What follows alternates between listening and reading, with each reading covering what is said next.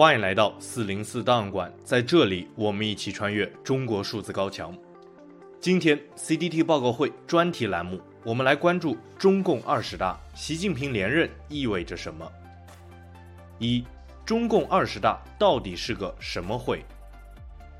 中共二十大全称中国共产党第二十次全国代表大会，自一九八二年起，中共全国代表大会每五年召开一次，主要议题因时而异。此次会议将于二零二二年十月十六日在北京召开，由共计两千两百九十六名左右的党代表与数十名特邀代表组成。根据目前的中国共产党章程第十九条规定，党的全国代表大会有六项职权：听取和审查中央委员会的报告，审查中央纪律检查委员会的报告，讨论并决定党的重大问题，修改党的章程，选举中央委员会。和选举中央纪律检查委员会。大会所要进行的主要议程将包括：中共总书记习近平代表上一届即第十九届中央委员会做工作报告；修改中国共产党章程；选举第二十届中央委员会和第二十届中央纪律检查委员会。以十九大为例，大会共进行七天，在开幕会的前一天召开预备会议和大会主席团第一次会议。之后，在这七天之中，将会陆续召开第二、第三、第四次会议。第一次是审议党代表的资格，第二次是在开会后的第三天，主要工作是审议工作报告、党章以及二十大中央委员、候补委员和中央纪律委员候选人备选人选建议名单。第五天、第六天将会对上述候选人进行差额预选和做上述报告，同时也会召开第三、第四次主席团会议。在最后一天，大会将选举出中央委员会和第二十届中央纪律检查委员会，其中党代表中将选出约两百人左右的中央委员具有投票权，构成第二十届中央委员会，另有一百七十人为候补委员。最后，在大会闭幕后的第二天，将紧接着召开中共二十大一中全会，在这一会议上将选举出新一届的中共中央政治局委员二十五名，常委七名，包括总书记。中央书记处书记，并批准中纪委成员的任命，这些人将构成中共新一届最高领导层。而又因为中国是一党专政国家，因此党的最高领导层也会被视为中国的最高领导层。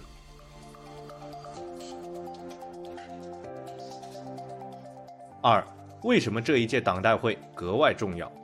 外界对于中共全国代表大会的普遍看法是，在大多数情况下，只是一个橡皮图章。但是却是观察中国政治走向的重要窗口。加拿大维多利亚大学担任政治系和历史系教授吴国光，在二零一八年撰写的《权力的剧场：中共党代会的制度操控》一书中，指中共党代会是一个假戏真做的仪式，为的是弥补中共合法性上的不足。吴国光教授还指出，党代会本身并不能决定什么，党代会之前往往已经在中共高层的黑箱政治中决定了。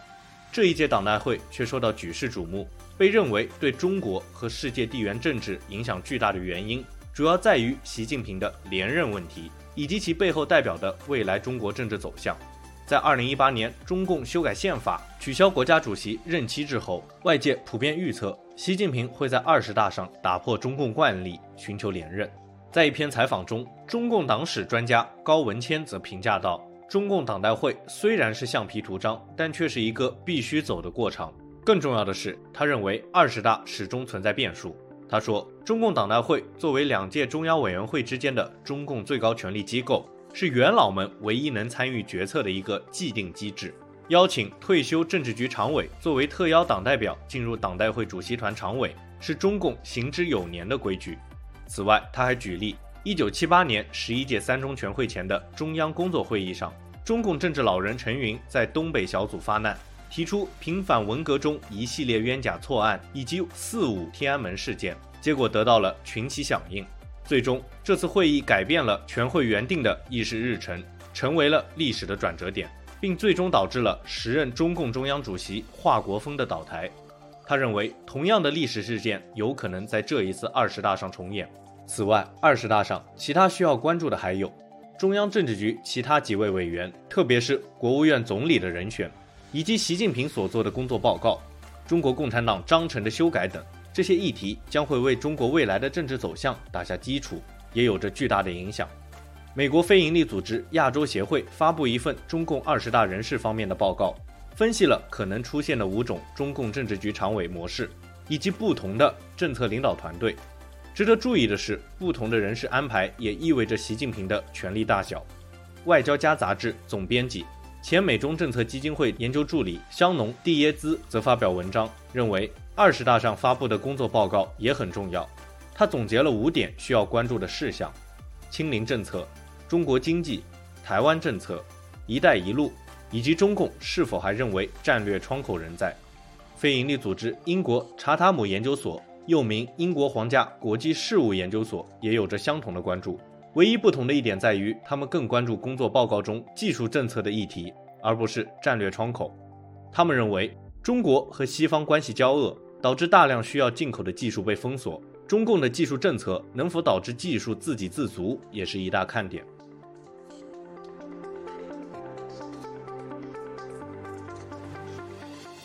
三。习近平连任与中共政治走向，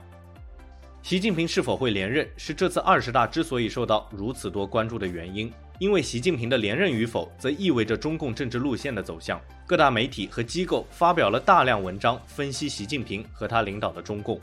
期刊《经济学人》的播客《太子寻找习近平》分八集讲述了习近平的生平经历。播客前两集介绍了习近平的高干家庭出身以及他平庸的从政之路。某种情况下，这两者有相互联系，因为没有这样一个中共红色贵族的家庭背景，能力平平的习近平不可能在政坛上一帆风顺。后面六集则讲述了习近平在中共面临合法性危机的时候开始掌权，以及他一系列失败的内政外交政策。在意识形态上，习近平抨击戈尔巴乔夫，坚持中共一党专政的体制；在内政上，全面打压公民社会，人权倒退。在新疆大力兴建集中营，对外则奉行战狼外交，与西方国家交恶。最后，播客提到他在处理新冠疫情时，起初决策失误导致了疫情的全球蔓延，之后又因为不承认错误，导致中国近三年的清零政策将中国经济拖入谷底。美国加州大学圣迭戈分校全球政策与战略学院政治经济学副教授史宗汉则认为，习近平预计会在二十大上连任。并由此很可能会统治中国一辈子。他还认为中共没有脱离革命党的传统。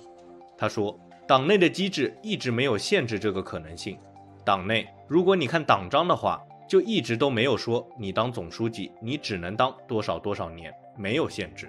同样接受采访的普林斯顿中国学社执行主席陈奎德也有着同样的担忧，认为终身制非常可怕。他认为习近平搞终身制最大的危险在于。政策失误的话，只能继续错下去，没有调整的空间。他说，世袭的那种君主终身制的话，他还可以，还要下罪己诏，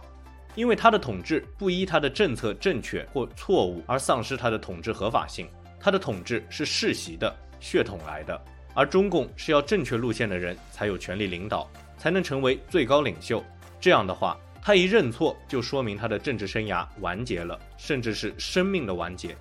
所以说，这种制度造成的是，他到了巨大的灾难都不能认错的地步。这样一个对国民来说是非常祸国殃民的制度。战略与国际研究中心弗里曼中国研究主任白明则持有同样的看法。他认为，毛泽东的绝对权力几乎导致中国的毁灭，而废除终身制是对这一问题不完美的努力。一旦习近平连任第三个任期，就意味着终身制复辟很有可能会导致灾难。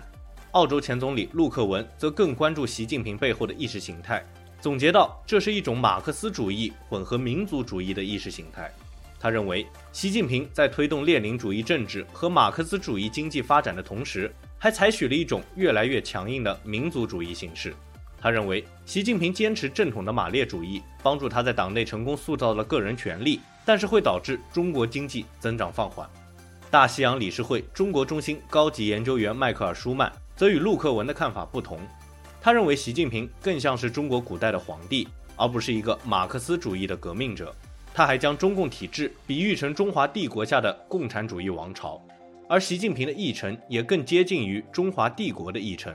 他还将习近平的种种政策与中国传统帝国的政策做对比，比如“一带一路”是现代朝贡体系等等。他认为习近平的连任是中国古代皇帝和古老中华帝国的复活。他说，这个复活的中华帝国需要一个新的君主，习近平将继续追求一种新秩序。在这种新秩序中，中国在亚洲的邻国将再次成为北京的拥护。按照新帝国的梦想，这位新天子的荣耀将辐射到世界各地，击退西方蛮族的影响。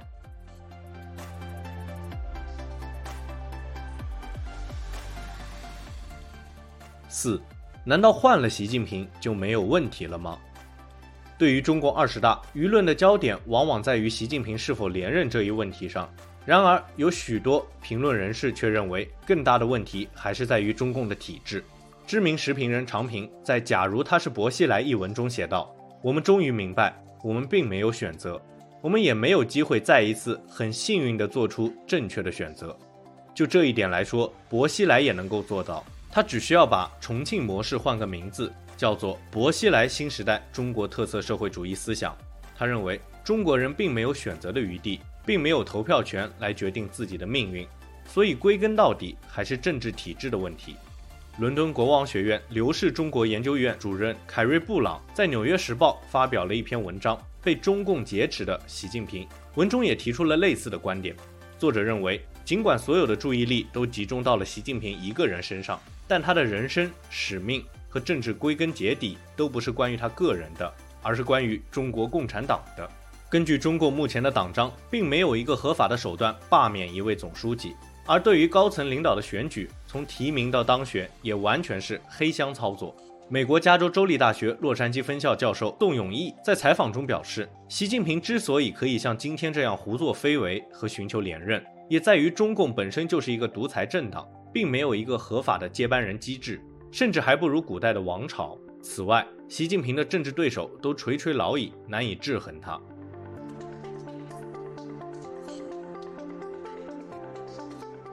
五，对于二十大各方的反应，对于二十大，除了中共控制的媒体保持乐观的态度外，普遍各界处在一种悲观和警惕的情绪之中。美国两党多位议员均对中共二十大和习近平的连任表示担忧，认为连任一旦成功，中国只会继续走镇压、经济胁迫和地区不稳定的道路。美国参议院外交关系委员会主任梅嫩德斯议员和外委会首席共和党议员李施。在一份声明中说，尽管有许多全球事件在争夺我们的注意力，但毫无疑问，这次会议上做出的决定将对美国和我们盟国的利益产生直接影响。他们还在声明中谴责了习近平任内维吾尔种族灭绝等一系列广受批评的做法。英国首相伊丽莎白特拉斯则在二十大开幕前不久宣布中国为对英国的威胁。这改变了以往英国对中的外交政策。仅仅七年前，英国首相卡梅伦称中英关系开始了黄金时代。当然，最重要的还是中国民众的看法。二十大之前，有网民发起向二十大建言献策的征集意见活动，然而反对声音高涨，骂声一片，因此这一活动在网络上大火。之后旋即遭到屏蔽。中国数字时代摘录部分评论如下。名为“面包烟灰缸”的网友说道：“该下台下台。”名为“范元刚”的网友说道：“建言，执政党要遵守宪法，要知廉耻，要有人性，还政于民，归还公民选举权，解除党禁，新闻自由，司法独立，让人民军队真正属于人民，而不是只听某党的某人的。”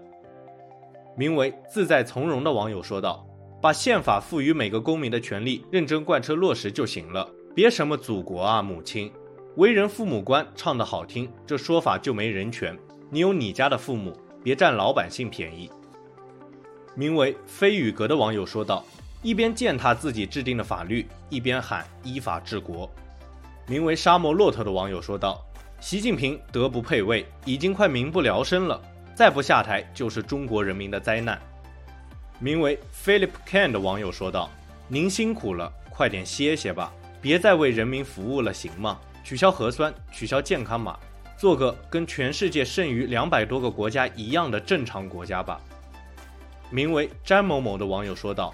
反对任何形式的个人崇拜，反对任何形式的领导干部终身制，搞乱国计民生的无德无能者下台，必须把权力，尤其是最高层的权力，关进笼子里。”我们需要的是法治开明的制度来为国家保驾护航，与国际交好融合，顺应国际趋势，讲理性，不要把政治面子凌驾于国民利益之上，少走弯路，更不能倒退。十月十三日，在中共二十大召开前夕，北京市海淀区北三环西路四通桥一处高架上惊现抗议标语，两条白底红字的巨型横幅相隔着四通桥的蓝色指示牌悬挂着展开，较长较大的一条横幅上写着两排文字：不要核酸，要吃饭；不要风控，要自由；不要谎言，要尊严。不要文革，要改革；不要领袖，要选票；不做奴才，做公民。而另一条短横幅上则写着反习内容：罢课罢工，罢免独裁国贼习近平。在此之后，世界各地的中国留学生为了支持这位勇士，自发发起了一项运动。他们将这位勇士打出的标语打印并张贴在学校中，然后拍照上传网络。一位参与了这一运动的网友写下。不应该让一个人的勇气没有回声。